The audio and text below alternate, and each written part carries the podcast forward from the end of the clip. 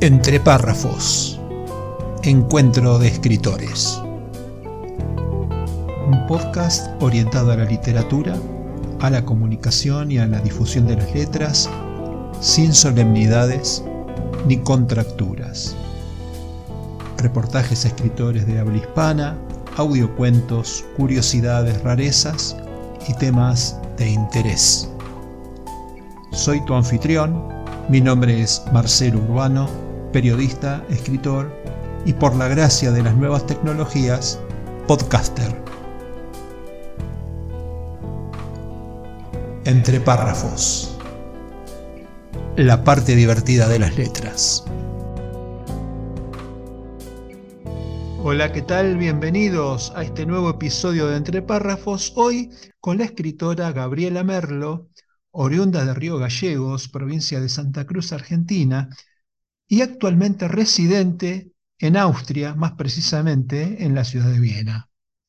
La entrevistada es, además, licenciada en Ciencias de la Educación y en Argentina se dedicó muchísimo tiempo a la docencia. Como escritora, ha ganado premios en Australia por sus relatos breves, realizó diversos talleres en español con el objetivo de preservar la lengua materna en hijos de inmigrantes. Son sus obras Amar, temer y partir, relato de inmigrantes del año 2011, El portento, El Valle de los Muertos, novela de 2021, y Debajo de las cenizas, novela de 2022. Profesional de la palabra, Gabriela es posgraduada internacional en escritura, creatividad humana y comunicación, está diplomada en normas para la corrección de textos, diplomada en tratamiento de textos para contenidos editoriales, así que vamos a, exprimirla profesionalmente todo lo que nos sea posible. Te doy la bienvenida, Gabriela. ¿Cómo estás? Mucho gusto de conocerte y presentarte. Mucho, mucho gusto a vos. Por mi parte, muy complacido de conocerte, de modo que si estás lista, vamos a tratar de profundizar en tu vida, en tu pensamiento y en tu obra.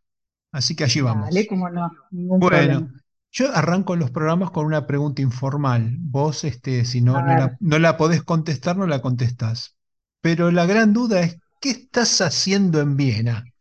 Uh, reinventándome, yo no sé también si la puedo contestar.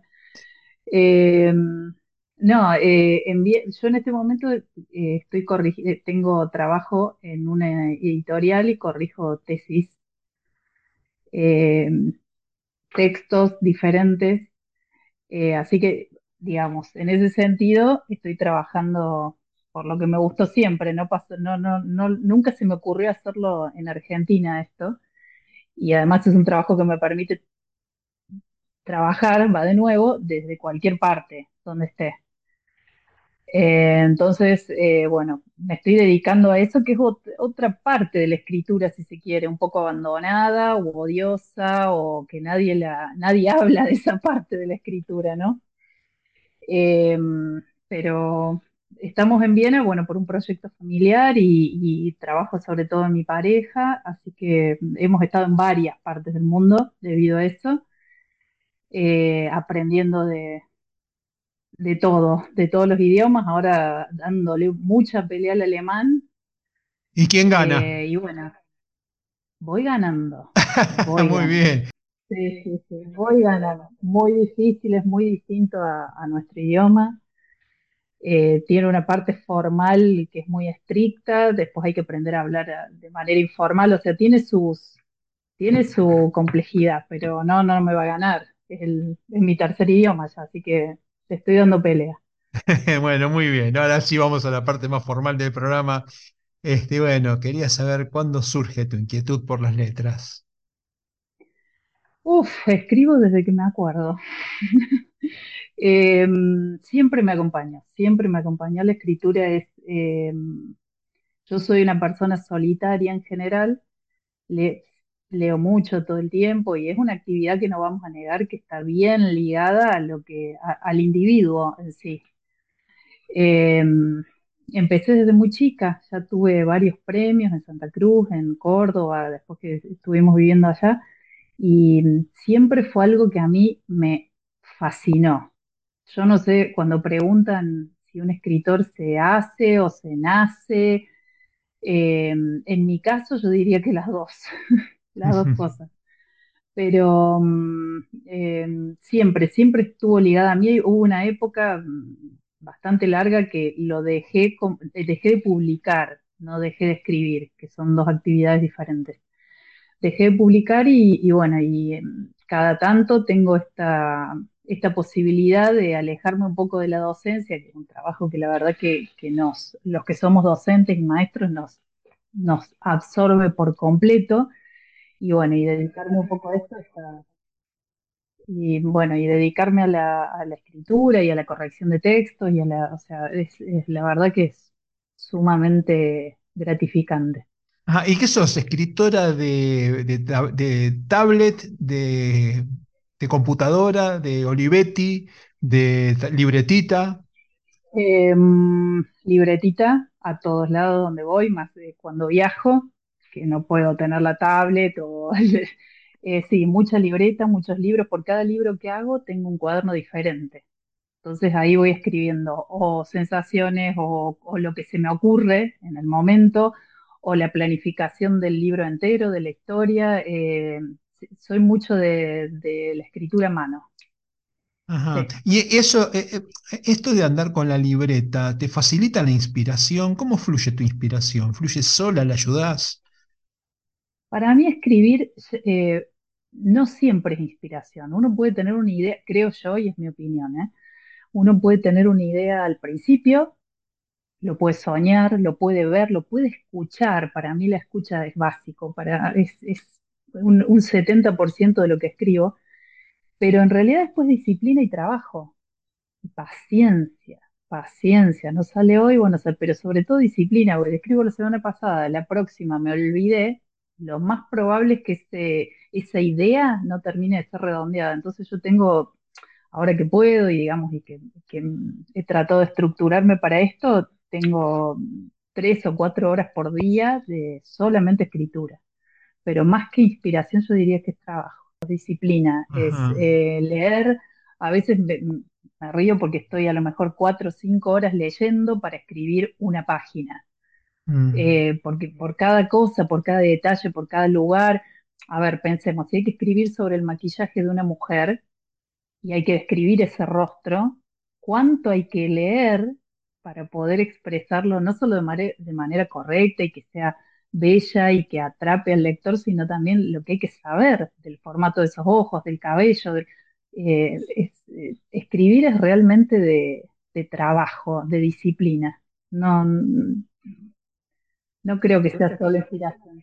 Especialmente en un género como el que, como el que vos eh, practicás, que es la ficción histórica. Compartimos, compartimos oficio, digamos, yo hago lo mismo que vos y, sé lo que, el tiempo que lleva a investigar cosas que no sabés. Totalmente, y que sean, y que sean realmente verdaderas y que no sea un invento del Internet y que, uno se pueda eh, confiar en raíces, digamos, históricas. Eh, verdaderas, ¿no? No, no cualquier no cualquier dato sirve, digamos. Sí, por lo pronto, eh, eh, eh, seguramente el maquillaje del siglo XVII no, no debe ser el mismo que del siglo XXI. Por ejemplo, por ejemplo. el maquillaje en el caso de, esa, de, esa, de, esa, de ese siglo era talco. Ajá. Que bien blanca la mujer. Por ejemplo, lo estuve, lo estuve buscando los otros días. claro. Sí, sin sol. Mm. claro, claro. ¿Y qué ingredientes encontrás en la historia que la hacen tan eh, atractiva para mezclarla con la ficción? En mi caso, yo trato de buscar más allá del contexto, que generalmente viene después de varias, de varios meses de escritura. Yo trato de buscar un personaje que sea atractivo en su profesión, en su en sus intenciones y demás, y trato de agregarle una obsesión. Generalmente dan, eh, eh, suele ser una fórmula que ayuda. ¿Y cuáles son los autores que vos podrías decir que influenciaron tu obra y que son los que más te deslumbran o te gustan? Porque ahí, ahí tenemos muchos exponentes de, cierto, de cierto nivel. Eh, bueno, los que más allá, sí, sí. Sí, en este momento justamente estoy leyendo varias obras de Spy, que no lo había, no lo había, no lo conocía, que es un escritor austríaco, justamente, y, estoy eh, leyendo un libro que lo súper recomiendo a escritores que me encantó, la verdad que me, está, me, sorprendió, digamos, se llama El misterio de la creación artística. Y justamente habla de, eh, de cómo un escritor o un pintor, él da ejemplos de, ambas, de, de, cualquiera de los dos, eh, llega a ese momento de terminar una obra, de construirla también, pero es tan interesante y tan lindo, la verdad, es muy, cortito, no es, un, no es un libro largo, se, se consigue bien en Argentina. Y mm, la verdad que me, dio muchísimos elementos y tiene muchas, muchas novelas y es, él, él, era ensayista sobre todo y súper recomendable. No sé si se lee tanto en Argentina, yo realmente lo conocí acá no, no, no, no, no había escuchado de él, ya tenemos otros referentes hasta mejores, pero bueno, en este sentido y en, esta, en este libro que es un, ensayo, lo súper recomiendo, muy, muy lindo libro. ¿Vos cuando lees en Austria, lees en alemán o compras en, castellano o en español? Eh, no, yo leo mucho en español, o sea, mi alemán está bastante insípido, digamos, ahí vamos, vamos, pero no llego todavía a leer literatura, calculo que en un par de años. Sí, no, no, hay literatura excelente acá, excelente, pero bueno, no llego todavía al poder leerlo en, la, en la, lengua originaria, no. Eh, tengo mucho en inglés y tengo mucho en, español, obviamente, español básicamente. Leo todo y ahora con esto de los ebooks y demás, me evito traerme kilos y kilos de libros, que es lo que hacía al principio, y sí, estoy totalmente, eh, digamos, eh, pegada al español. Me cuesta, me cuesta leer otro, otro idioma. Bueno, ahora sí voy a preguntarte cómo compaginas tu trabajo docente con el tiempo de escritura. Eh, yo soy profesora en nivel primario, ejercí la docencia en Bariloche casi 20 años. Y la verdad que cuando estaba en el aula me dedicaba muchísimo a la literatura de niños. También tengo, eh, tengo varios libros escritos para niños que no están todavía, no, no, no tengo interés todavía en publicarlos, pero he trabajado con ellos, me, encantaba, todo para mí era un cuento. Me acuerdo que una vez enseñando divisiones, nada que ver, les propuse que había un niño que tenía estas características, todo para mí era un cuento en el aula. Eh, tuve excelentes narradoras de chicos, pero eh, para mí el eh, estar en el aula significaba contar cosas, desde la mañana hasta que nos íbamos. Increíble. ¿Hoy eh, trabajas también en la docencia, no? No, no, no estoy. Hoy solamente para la editorial. Sí. Bien. En editorial en España. Sí, sí, no, no, no estoy trabajando en, en la docencia. Sí podría dar talleres que inclusive me lo han propuesto, talleres literarios y demás, pero bueno, eh, viajo bastante a la Argentina y me cuesta por ahí compaginar tiempos y demás, así que estoy tratando de limitar también la cantidad de cosas que hago, entre aprender idioma y demás es como mucho. Y todo implica estar frente a una, frente a una computadora, esa es otra. Claro. Como que trato de, ir manteniéndome, eh, de equilibrar las actividades. Claro, y bueno, y el trabajo en la editorial tiene mucho que ver con la literatura. Totalmente, totalmente. Si bien ahora Sí, si bien ahora yo estoy con, con todos trabajos más formales, como tesis, tesinas, en la corrección, bueno, eh, con normas APA y demás. He, tenido un par de trabajos en cuanto a novelas y demás, pero no, no, es, no es lo que más estoy haciendo en este momento. Y lleva muchísimo tiempo, eh, es como que lo veo desde otro lado al, trabajo de creación, digamos, más allá de que sea un documento formal y demás, eh, que esta es, una parte que generalmente a los escritores no se le pregunta. Llega el producto en la librería y va la persona y lo consume, digamos, y ya, y, realmente la reescritura de un texto, cualquiera sea, no importa si es literario o es un documento formal, es muy lento. Y mm, cuando apareció todo esto de la inteligencia artificial y demás que decían que iba a corregir, yo estoy corrigiendo más que antes. Em, porque bueno, por distintas cuestiones, las personas que me envían la- los trabajos eh, lo copian de la inteligencia artificial y tiene muchísimos errores, pero muchísimos, no solo gramaticales o de, tiene errores de, de concepto que hay que chequearlos y chequearlos y chequearlos, errores en cuanto a la biografía de los autores, eh, no, no, eh, muchísimo cuidado con eso porque yo no sé si esto mejorará, no sé cómo esto seguirá, pero por el Sí, momento es sí. para tenerle mucho cuidado. Sí, además podría, lo que podríamos eh, hacer es desaparecerlos, pero bueno, no, no está en nuestras manos, seguramente, ¿no? No, yo creo que, no, no, no creo que llegue para tanto. ¿No escuchaste que ChatGPT este, ya pidió la, la escupidera? Está pidiendo Sí, que, algo que- que- escuché. bueno, ya pidieron que, que intervenga, que intervenga, que intervenga el Congreso porque no, no saben cómo pararlo, se le fue de las manos. igualmente, creo que, creo, esta es mi opinión, ¿eh? Quizás haya gente que sabe mucho más que yo y demás, por lo que yo estoy viendo y que recibo todos los días, eh, es- les falta mucho para hacer realmente lo que dicen que es.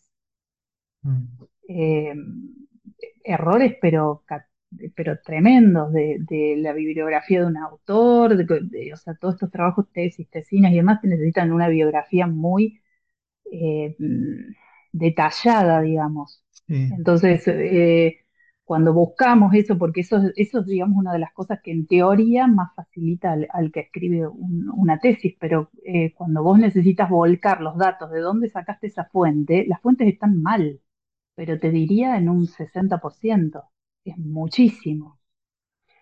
Eh, yo no sé, la verdad, yo, pe- yo pensé que era otra cosa.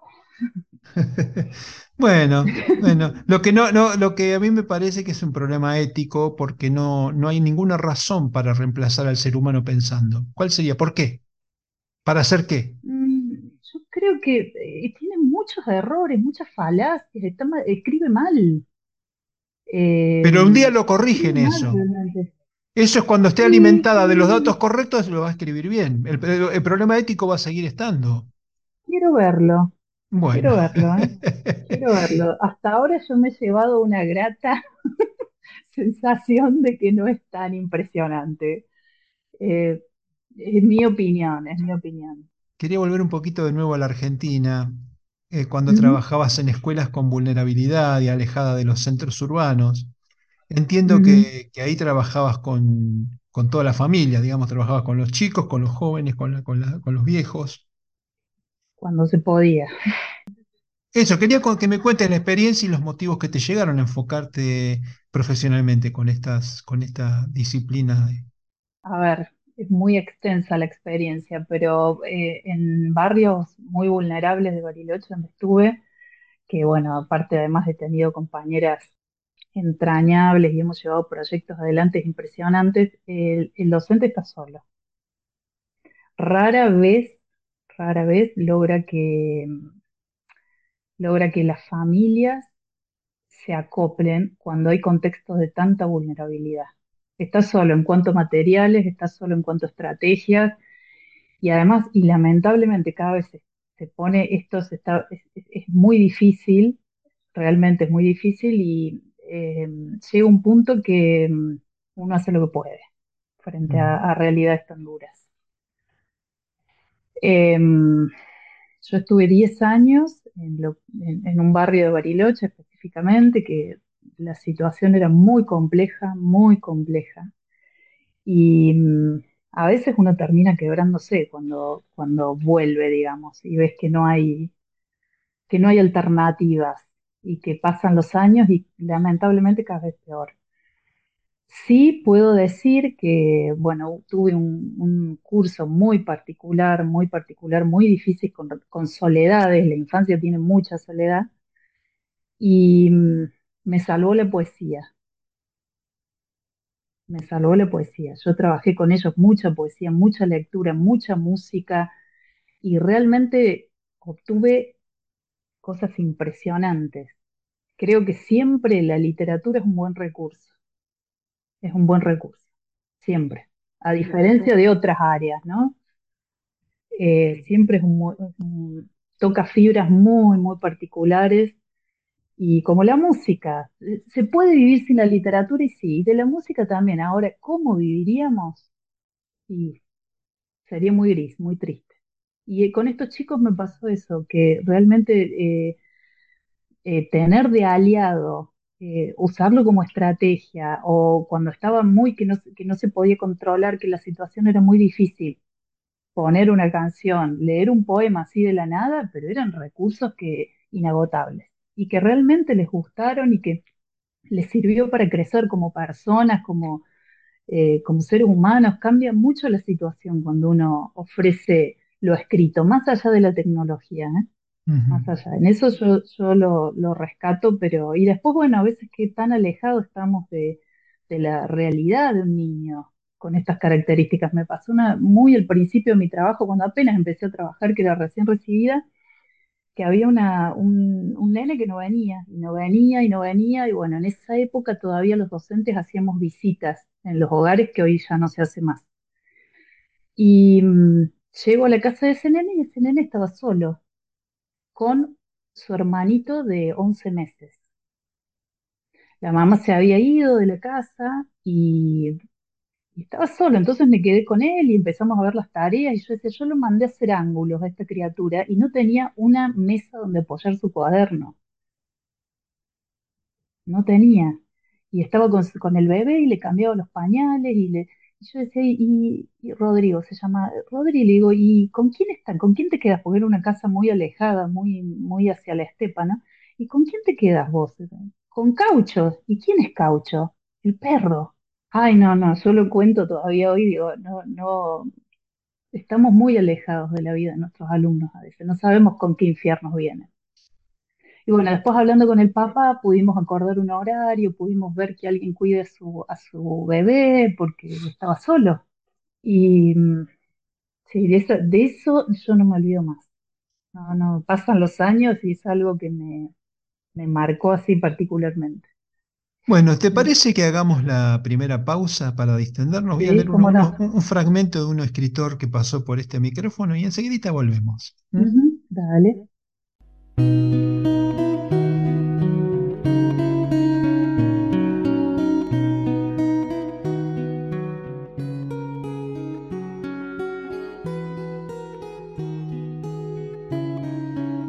Textos escogidos en entre párrafos. Los escritores que pasaron por estos micrófonos han dejado huella y en esta sección comenzamos a seguirlas.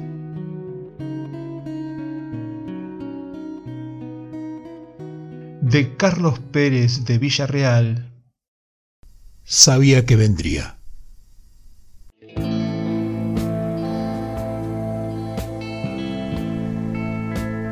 Golpearon. Sabía que vendría, pero no la esperaba tan pronto. Con paso lento fui hasta la puerta, la abrí y allí estaba ella. Su pelo largo, lacio, azabache. Su rostro pálido, de mejillas pronunciadas, realzaban los labios carnosos, rojos como el fuego. Las manos blancas, los dedos delgados, moviéndose armoniosamente. Enormes y rasgados ojos oscuros, de enigmática mirada. Su vestido largo, negro, impecable. Exquisita perfección. Me deslumbró. La hice pasar. Me miró largamente y me dijo, vamos, vine a buscarte. ¿Qué llevo? le pregunté. Lo imprescindible, me contestó. Lo imprescindible, pensé. ¿Qué sería? Los buenos momentos vividos, el cariño de los míos, las emociones, la amistad, el amor. Cuando salió fui detrás. Cerré la puerta y la seguí. Ella, la muerte, aguardaba. Y yo con las manos vacías. Este microrrelato pertenece a Narrar sigue siendo una aventura de Carlos Pérez de Villarreal, que pasó por este podcast en junio de 2022. Textos escogidos en entre párrafos, la parte creativa de las letras.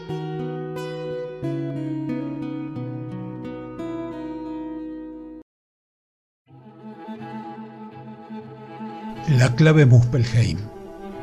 Dijo la crítica.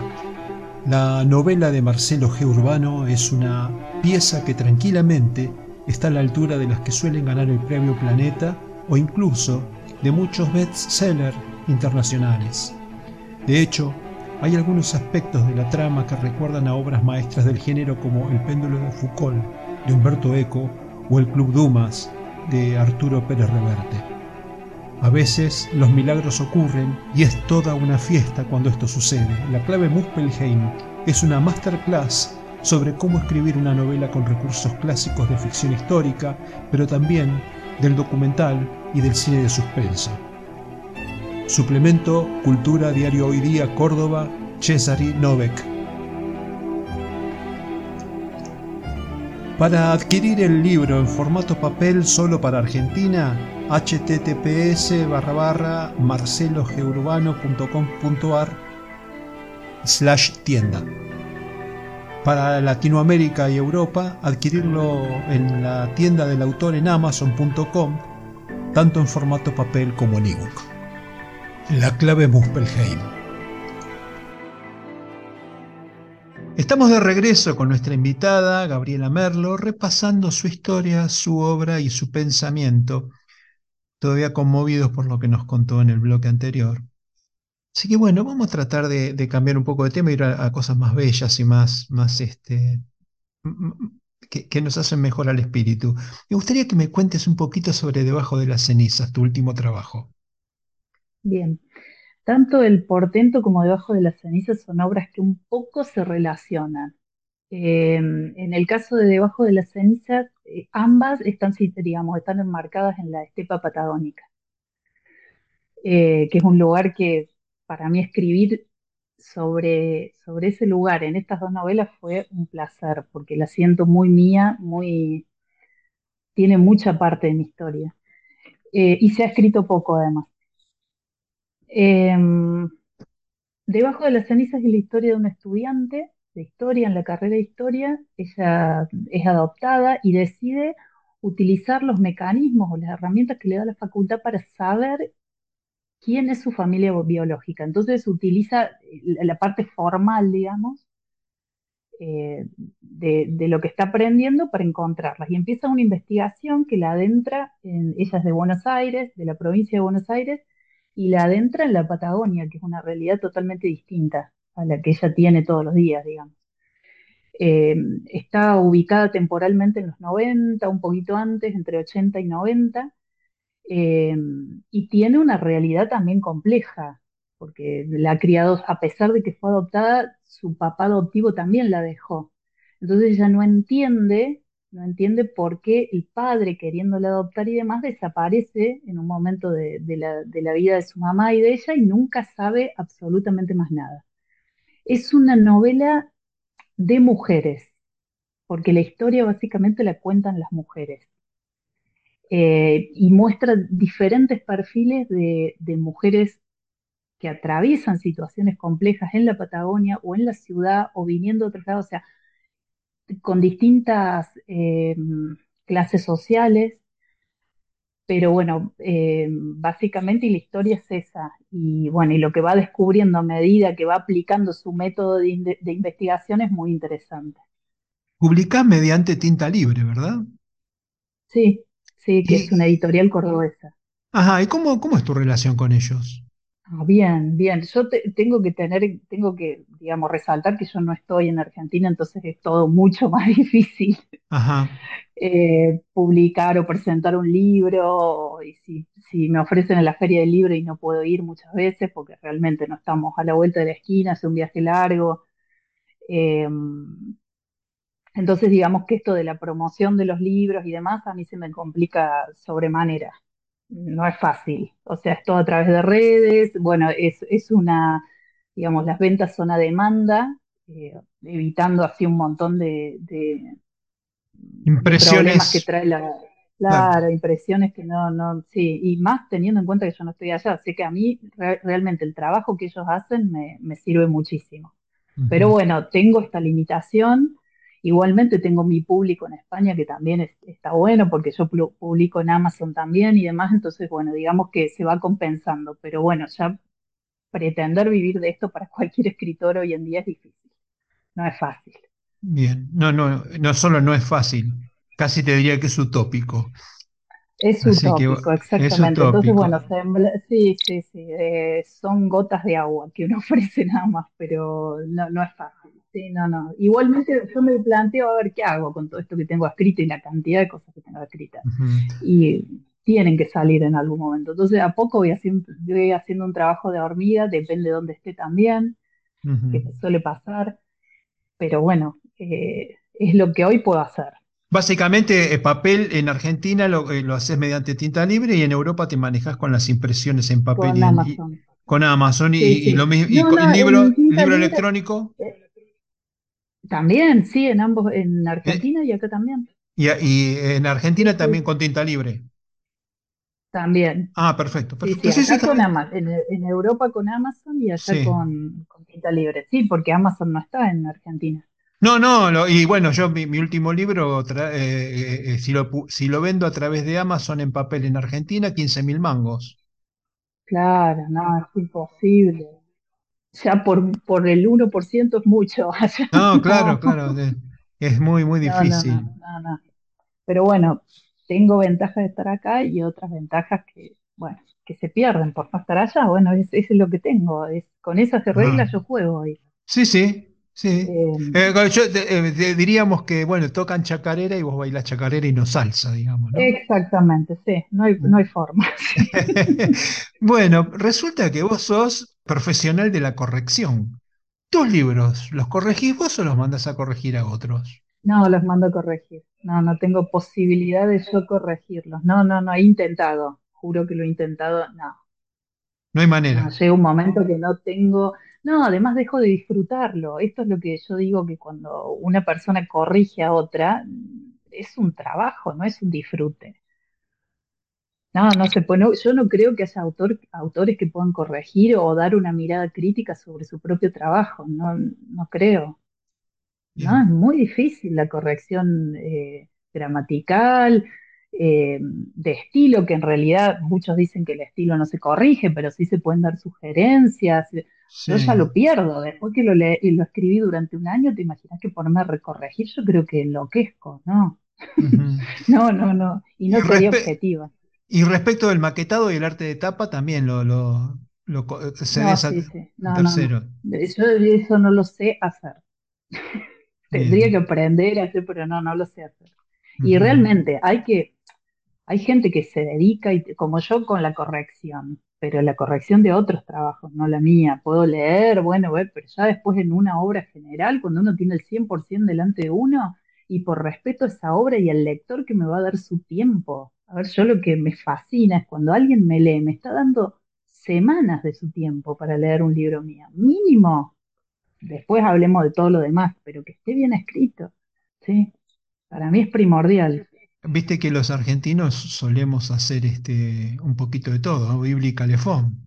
Entonces, este, muchos, de, muchos de, los, de los escritores que pasaron por este micrófono eh, hacen su maquetado, su arte de tapa y su corrección. Cuando me dicen que hacen su propia corrección, les digo exactamente lo que acaba de decir vos, agregándole algún insulto en el medio, ¿no? Pero bueno, eso lo hago detrás de los micrófonos, ¿no? Delante de la gente. Pero este, es imprescindible. No, no, es imprescindible. E, es, tu lector cero, digamos, tu corrector es el primer, el primer lector. Eh, eh. Yo en realidad tengo dos personas, dos muy amigas mías que viven en, en Bariloche, que ellas siempre son mi lectora cero por ciertas características ellas, edad, porque conocen cómo yo escribo, porque no tienen ningún plurito en decirme esto es horrible, o sea, y, ellos se van a enojar, y son dos personas, no tengo más. Eh, pero bueno, más una vez que ya está esa parte desarrollada y que pasó el tiempo y que lo, dejé descansar y vuelvo de nuevo, ya sí, un corrector urgente. Ajá. Y bueno, y en algún momento tendrás que hacer el marketing de tus obras, ¿no? Las voy haciendo a poco, voy aprendiendo, voy aprendiendo, es todo un aprendizaje también. Bueno, eh, con las herramientas que tengo desde acá. Eh, Sí, sí, lo voy haciendo. el portento, por ejemplo, fue un libro que, que fue muy bien. Tiene un año apenas, tampoco tiene mucho, pero este es un trabajo muy de muy despacito y mantenerse activa en redes y, volver a promocionar otro libro. O sea, eh, hablaba con una escritora que ya está un poquito más acomodada y decía que ya tardó 17 años en que una editorial leyera un borrador. O sea, es, realmente que yo a veces me pregunto, ¿para qué escribo? A ver. Es un tiempo que no se puede creer. y bueno, y es siniestro hasta de algún modo. Sí, habiendo tantos, tantos caminos alternativos, ¿no? Claro. Sí, el, mismo de la corrección.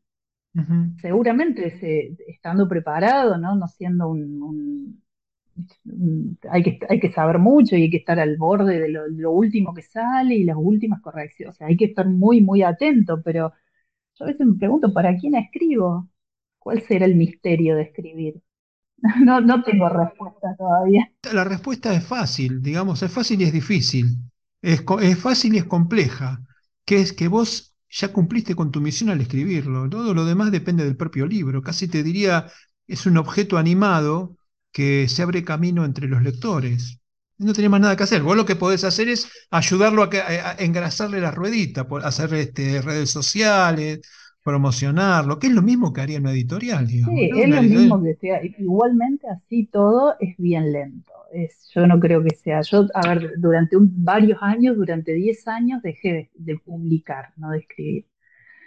Eh, realmente no podía realmente estaba en una situación compleja familiarmente, no, no, no fue un tiempo que yo pudiese dedicarme a, esto de, bueno, del marketing. Tampoco había redes en ese momento ni había la facilidad que tenemos hoy. Facilidad y no, pero bueno, no creo que no haya escritor que no se haya hecho esta pregunta de, de por qué escribo, a ver, qué, porque eh, es difícil, o sea, ¿a alguien le importa lo que estoy escribiendo? Yo a veces me pregunto, tanto trabajo, tanta complejidad, tantas horas, y yo sigo escribiendo. Mientras me hago esa pregunta, sigo, porque ya es parte mío, es, lo necesito. Es así.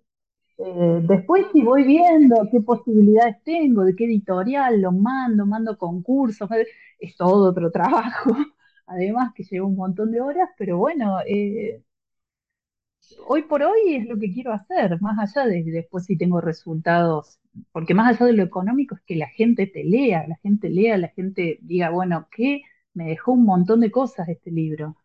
Eh, lo económico yo creo que ya somos conscientes quien escribe de que no va, no se, es casi imposible vivir de la literatura, creo a, yo. A, menos que, eh, seas Dan Brown o alguno de esos.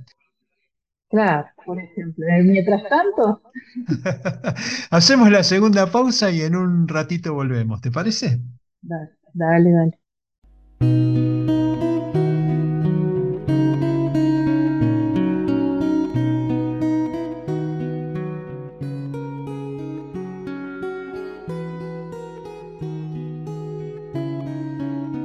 Textos escogidos en entre párrafos, los escritores que pasaron por estos micrófonos han dejado huella y en esta sección comenzamos a seguirlas.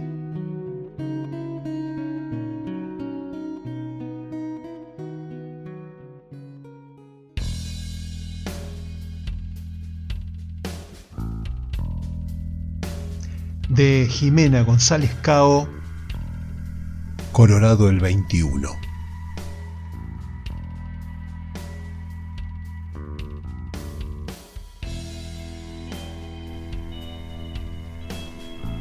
Hospital Intersonal de Agudos de Mar del Plata, acta de guardia 13 de junio de 1954.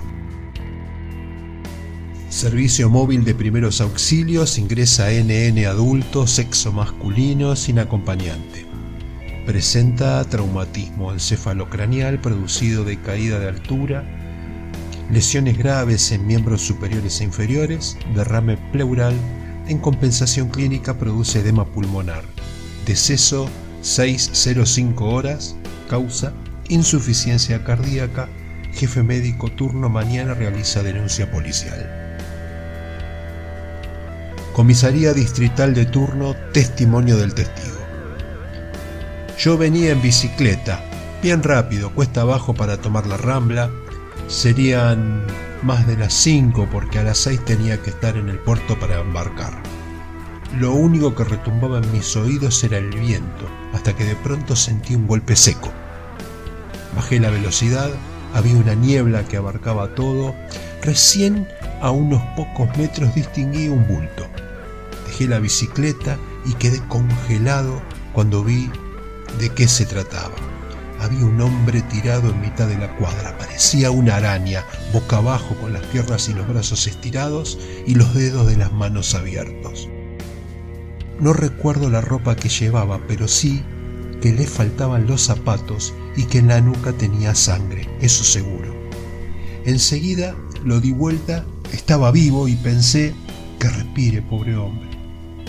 Al girarlo le golpeé la cabeza, fue sin querer, y escuché unos murmullos como un silbido finito. El pecho se le inflaba para subir y bajar con un ritmo cada vez más rápido. La cara era una masa de gelatina como aquella vez que sacamos en la red un pez globo, tan raro en este mar que nunca volvió a aparecer algo así. Este pequeño fragmento pertenece a El cuerpo del agua de Jimena González Cao, que pasó por este podcast en junio de 2022. Textos escogidos en entre párrafos, la parte creativa de las letras.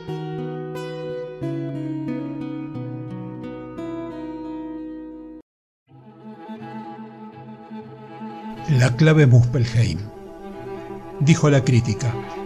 La novela de Marcelo G. Urbano es una pieza que tranquilamente está a la altura de las que suelen ganar el premio Planeta o incluso de muchos bestsellers internacionales. De hecho, hay algunos aspectos de la trama que recuerdan a obras maestras del género como El péndulo de Foucault de Humberto Eco o El Club Dumas de Arturo Pérez Reverte. A veces los milagros ocurren y es toda una fiesta cuando esto sucede. La clave Muspelheim es una masterclass sobre cómo escribir una novela con recursos clásicos de ficción histórica, pero también del documental y del cine de suspenso. Suplemento Cultura Diario Hoy Día Córdoba, Cesari Novek. Para adquirir el libro en formato papel solo para Argentina, https barra barra marcelogeurbano.com.ar slash tienda. Para Latinoamérica y Europa, adquirirlo en la tienda del autor en amazon.com, tanto en formato papel como en ebook. La clave Muspelheim. Estamos de regreso con nuestra invitada, Gabriela Merlo, con quien empezamos a recorrer el tramo final del episodio de hoy. Y bueno, llegó el momento de hablar de proyectos. Un poco insinuaste en, uno de los bloques que estabas eh, ahí, tenías cosas pendientes, pero bueno, eh, ¿tenés algún trabajo listo como para... para listo no, todavía, pero están en un 50-60%. Bien, ¿podés, ¿podés, contarnos un poquito, chusmearnos algo? Sí, sí, tengo dos, dos libros eh, uno que nada tiene que ver con la historia y la narrativa, es más bien, sí, tiene que ver con la narrativa, todo tiene que ver con eso, pero mm, es otro tipo de perfil de lo que he escrito hasta ahora, que es eh, una mirada con humor, digamos, de casos eh, de epilepsia. Yo soy epiléptica y mm, una de las cosas que, que, bueno, que he transitado durante mi vida y por eso esto de tanta soledad y demás, era un poco eh, esta patología que yo sufro y contactándome con otra gente desde hace muchos años. Yo soy, tengo esta, soy epiléptica desde muy chiquita, entonces tengo una experiencia muy vasta en situaciones bizarras que me pasaron. Me pareció una muy buena idea tomar esos testimonios y trabajar una, una enfermedad tan, si se quiere, prejuzgada tan prejuzgada, ¿no? Y además que siempre tuvo que ver con las brujas, con la, bueno, con, un, misticismo equivocado. Y, realmente eh, yo he estado en grupos de autoayuda, en grupos familiares, bueno, montones de y las cosas que me han contado es, realmente de locos, vale la pena tomarse con humor todo esto y, y escribirlo, porque sinceramente, escuchar anécdotas, pero eh, locuras, no sé si querés que te cuente alguna. Eh, dale, dale. Eh, en uno de los grupos que, que, yo iba había un chico muy joven, epiléptico crucial, digamos, muy difícil su, su, situación. Entonces la abuela ya cansada de que se caiga, de que se caiga, dice, vamos a ir a un curandero. Los curanderos están a la orden del día con este tipo de patología. Entonces lo lleva, estamos hablando de 20 años atrás también. Yo creo que hoy sigue sucediendo, pero quizás sea un poco menos. Entonces, bueno, va con, va con su abuela en secreto a un curandero y el curandero lo mira, mira la foto, reza todos los santos que tenía y el remedio que le dio fue cazar, ojo con esto, ¿eh? cazar a un murciélago a la luz de la luna, sacarle la sangre y que el niño se lo tome. Mm. No, no. La abuela lo creyó y quería hacer tremendo, se, ponía el reloj a la, noche eh, con la luz de la luna llena, ¿dónde diablos iba a encontrar una ciudad murciélago? No lo sabemos.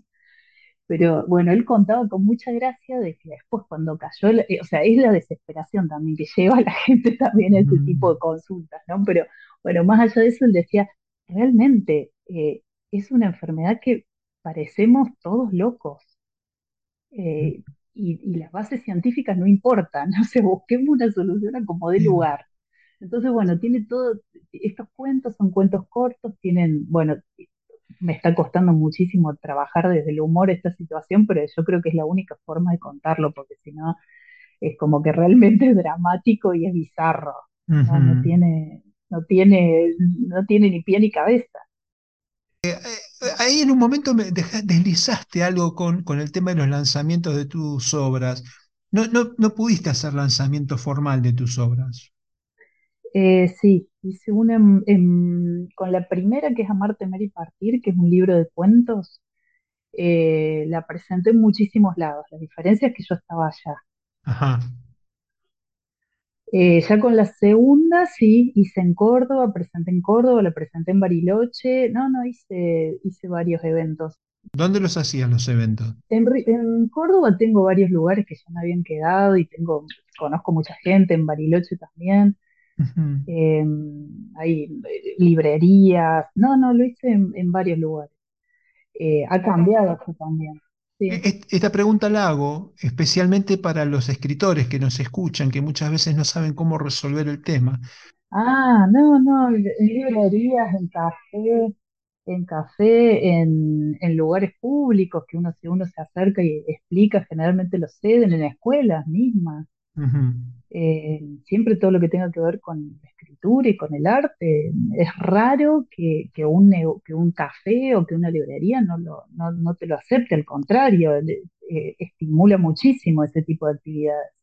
En Río Cuarto, por ejemplo, que es en Córdoba, lo hice en un lugar que se llama Tintorería Japonesa, que está al lado de un teatro, que es un salón de eventos, justamente para estas cosas. Generalmente son gratuitos, hacen ellos mismos la promoción, o sea, no es tan difícil si te organizás y bueno, y pautas horarios y demás, no es tan difícil. Ajá. Y en Australia habías ganado un premio. un premio, un certamen, un certamen. De, la Sociedad de Escritores Latinoamericanos de allá, por el libro. Ajá, ¿y era en castellano? Español, sí, sí. Ah, mira vos. Sí. Eh, Sí, sí, bueno, viste que, yo tengo algún complejo con los, con el, yo creo que el, castellano es el último de los recursos de los, este, de los países que siempre piden tener otro, tener inglés. Pero el idioma, no, pero ojo, el idioma español eh, está muy marcado en un montón de países. Es un idioma muy hablado, muy hablado. Eh, la música, yo he ido a cada lugar que digo, ¿qué está haciendo Shakira acá? por ejemplo, ¿no? sí. Eh, no, no, es un idioma muy, muy buscado, muy leído. Tenemos referentes literarios impresionantes eh, que se han traducido a casi todos los idiomas. Eh, eso es un, por ahí sí es un prejuicio. Y justamente en Australia hay una comunidad muy grande de hispanohablantes eh, que envían a sus hijos a que, que estudien español y lo sepan. A ver, conocer otro idioma nos hace mirar el mundo de otra manera, no importa cuál.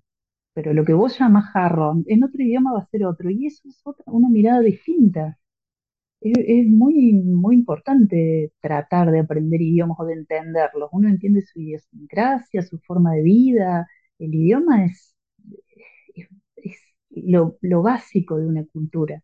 A mí me, por eso estoy tan, tan, tan persistente con el alemán, porque me pareció siempre un idioma rudo, me pareció un idioma eh, horrible de escuchar, inentendible, muy distinto al nuestro, y sin embargo uno lo- lo- cuando uno lo ve en la gente, en cómo habla, en cómo se expresa, te da la idea de una cosmovisión totalmente distinta. Eh, siempre recomiendo el estudio de otros idiomas, más si te gusta la lengua. Sí, que cuesta, y sí, a lo mejor estás ocho años. Yo tardé para dominar bien el inglés, poderme manejar, y unos seis, siete años. Ajá, mira vos. Y es lo que me va a llevar el germano, sin duda. Ujú. Bueno, sé Y que hay sí, una, hay una pregunta que le hago a todos mis entrevistados y entrevistadas. Tiene que ver con la metafísica y que habla del momento en que ya no estamos, en el momento de la ausencia propia, ¿no? ¿Cómo te gustaría que te recuerden? mm, me gustaría más que recuerden mis libros, Ajá, mis bien, historias. Mm, bien. Y, y de tus tres libros, ¿cuál es el que más se identifica con vos, el que más se parece a vos? El portento, la Ujú. primera novela. ¿Por? Porque su personaje principal es un personaje que dista mucho de lo que soy yo, pero es un personaje muy solitario. Y yo creo que eso, sin querer, se me fue. En el, en Laureana se llama el, el- la protagonista. Y sí, en algunas cosas yo me veo totalmente identificada. En otras me dan ganas de matarla, de sentarla, de charlar un rato y decir, hey, ¿qué te pasa? Pero sí, en ese sentido yo me, en sus momentos, tiene momentos muy prolongados de soledad y yo creo que eso lo, me lo robé a mí misma. Ajá. ¿Y la relación con los mapuches y con los, con los, este, con los originarios, con los pueblos originarios? Eh, en, en la novela, ¿me Sí.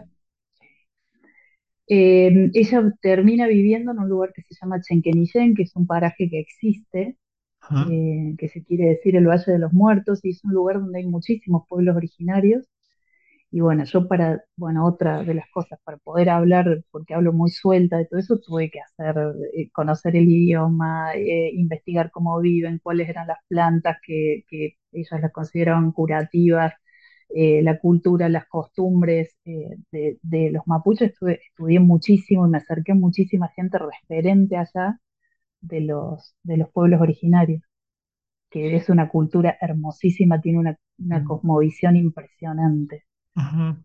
¿Y, y aprendiste a, a- no, no quiero usar la palabra tolerarlos porque en Argentina es estamos tan, tan, este, tan mal con todo esto que la, la tolerancia es este, hasta mala palabra, pero ¿aprendiste a apreciarlos por cómo son y por cómo viven? me encanta. La, la- la cosmovisión que tienen es impresionante, lo que pasa es que no hay que mezclar las cosas. ¿Y qué cosas se mezclan? lo que Contame. sucede, lo que sucede son cosas distintas. Em, hay una ocupación, yo realmente no podría hacer un análisis, si se quiere, político de esto, pero bueno, se han ocupado tierras de manera injusta.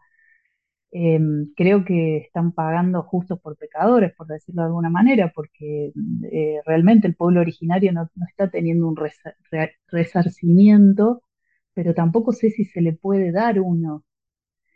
Eh, y el Estado en este, más allá de cual sea, creo que no está dando una salida positiva. O sea, A están eso me pagando a lo mejor refería. un privado, está pagando a lo mejor un privado por una causa que no tiene nada que ver, o por lo menos no le puede dar solución. Yo tengo muchos amigos que han tenido ocupados sus terrenos, los tienen ocupados por, en teoría, porque yo no, no voy a decir que es ni que no es, ni, ni que es la verdad y que no, pero que en teoría son pueblos originarios, no es tan así a veces, otras veces es así, pero no es esa, no es esa la persona que tiene que dar respuesta a los reclamos. Lamentablemente, yendo para entre Bolsón y Bariloche, en toda esta ruta, eh, hay una parte que está quemada, que han hecho, han hecho un desastre ecológico porque han sacado árboles, han sacado... Y bueno, y, y eso tampoco está bien, en pos de un resarcimiento que no sé si la gente que vive ahí se lo puede dar. Eh, hay un hotel que era histórico ahí que está todo quemado. Eh, ¿quiénes son? ¿Quiénes no son? ¿Qué hay detrás de todo esto? Muchos dicen que hay inmobiliaria, otros dicen que es el gobierno mismo y la verdad no sé, pero en el medio se están perdiendo recursos naturales impresionantes. Hay gente que va a levantar la voz en favor de eso de una manera tremenda y otros que no. Entonces creo que el, gobierno, más allá de quién esté, el que tiene que dar respuesta y el que tiene que poner solución a todo esto, no lo está haciendo y está dejando que esto siga, creo yo. Es un em, tema, muy... muy complejo, muy complejo. Sí, y muy triste también, porque vos pensás que eh, toda esta gente o, o, los abuelos de esta gente estaba allí 500 años antes que nosotros, ¿no?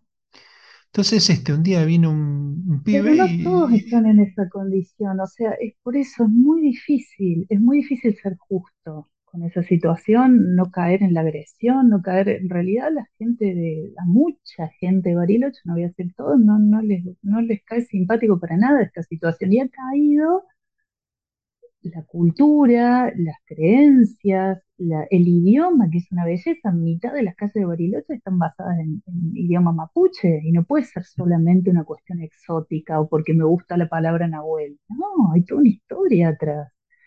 Entonces es una pena lo que ha pasado, eh, lo que está pasando y lo que sigue. Eh, gente que se ha visto damnificada porque le han ocupado sus terrenos, que los compraron de buena ley, eh, no, no está habiendo una solución para esto. La verdad que no, y que cae en esta situación de prejuicio, de, de, desestimar lo que es la tradición, la cultura, que es realmente, yo, lo que es el idioma es una maravilla, es eh, a mí me encantó y no lo conocía, yo he vivido casi más de 20 años en Bariloche y realmente hasta que no me decidí a escribir este libro con estas características yo no conocía tanto y tiene más con nosotros que ver de lo que imaginamos. Claro, claro que sí. Eh, eh, o sea, eh, entonces creo que hay que, no sé, no sé realmente cuál puede ser una respuesta que nos sirva a todos. En realidad la respuesta tiene que ser, este, es, más simple, es comprenderse, escucharse y, ofrecer alternativas. Em, es así de simple. ¿Cómo? Porque todo, está la guita en el medio. Sí, sí, sí. Está la guita, o sea, todo esto, eh, digamos, si no hubiera detrás de ese pensamiento un, un este, eh, no de este tuyo, del tuyo, digo, detrás del pensamiento de, de, de, volarlos de la Patagonia, eh, si no hubiera detrás que existen lugares que son paraísos turísticos, no pasaría nada, no estaríamos discutiendo. Estamos discutiendo por, cuestiones, por cuestiones este, em, digamos, por cuestiones de propiedades. la guita, es, todo es por plata. Eh, eh, por otro lado, hay que ser, hay que ser, o sea, hay que saber, digamos, yo creo que habría que hacer un estudio fehaciente, eh, digamos, ético de toda esta situación, de la gente que reclama, de cómo, porque hay, hay no, no, digo reservas porque está mal dicho, pero hay, hay digamos, comunidades muchos, muchos años tienen sus tierras y, están totalmente integrados a la sociedad y, tienen, y enseñan un montón y dan un montón. Entonces, eso también me parece difícil. Yo creo que alguien se tiene que sentar, tomar la decisión y decir, bueno, a ver, ¿qué? Hay un registro, de hecho, de eso. Em, pero yo no sé si está la decisión política para hacer eso. hasta ahora no, hasta ahora no está. Digamos, medio que, que nos sirva a todos. Hasta ahora no está porque resulta que en Mendoza los declararon no argentinos, así que todavía... Bueno, tampoco puede ser. Por eso te digo, no, no está. Pero bueno, es un tema que realmente me indigna y me encanta hablarlo con vos, que sos patagónica.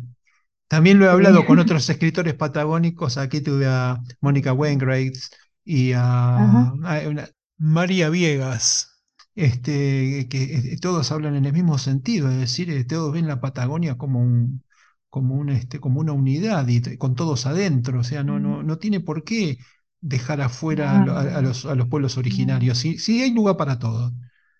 La verdad. comida, la verdad que es una cultura que yo realmente a mí me emocionó mucho aprenderla.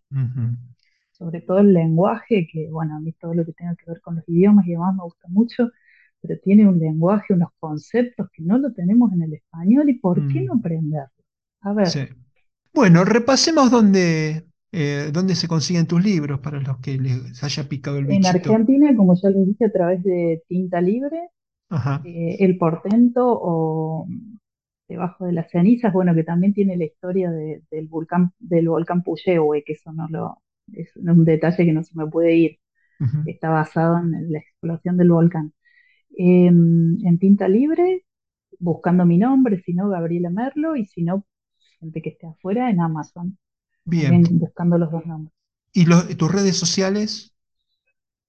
Gaby Merlo en Facebook, Gabriela.merlo en Instagram. Bueno, página web no tengo también, pero la verdad que lo tengo medio abandonado. No todavía, estoy, pensando en eso. Bueno. En eso estoy pensando con un blog de viajes, pero bueno, es mucho. Gaby, ha sido un verdadero placer y honor hablar contigo. Ah, tenemos este, hemos picado, hemos picado literatura, vida, por todos lados. Ah, es lo que, es lo que, viste que es lo que trata de, resaltar mi programa. Es y el eso escritor. Es lo la literatura. Es el, no, exacto. no lo que se cuenta, sino cómo. Sí, y que el, que el escritor no es un marciano, viste, que tiene, que le pasan cosas, que este, tiene su vida y que muchas veces hay que sacrificar muchas cosas para poder escribir y para poder lograr que un libro llegue al lector, como habíamos dicho antes. Nosotros este, terminamos de escribir la obra y, bueno, vos, vos te, te cuestionás para qué lo escribiste. Yo no, yo no me cuestiono eso, pero me cuestiono todo el tiempo es cómo hago para llegar a más, a más escritores. Bueno, a mí a más, este, a más, este, bueno, a más lectores. No, yo todavía no. Bueno, Gaby, un verdadero placer. Marcelo, gracias a vos por el espacio que nos das. Gracias, eh. gracias a vos. Chau, chau.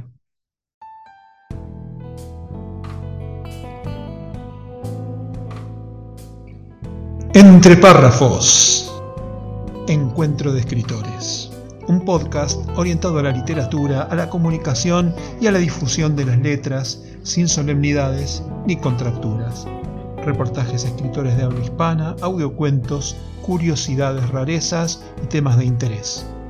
Miércoles y jueves disponible en mi web o en tu plataforma de podcast preferida.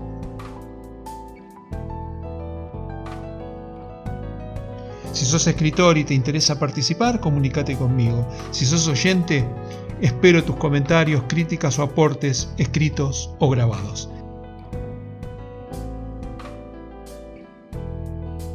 Entre párrafos.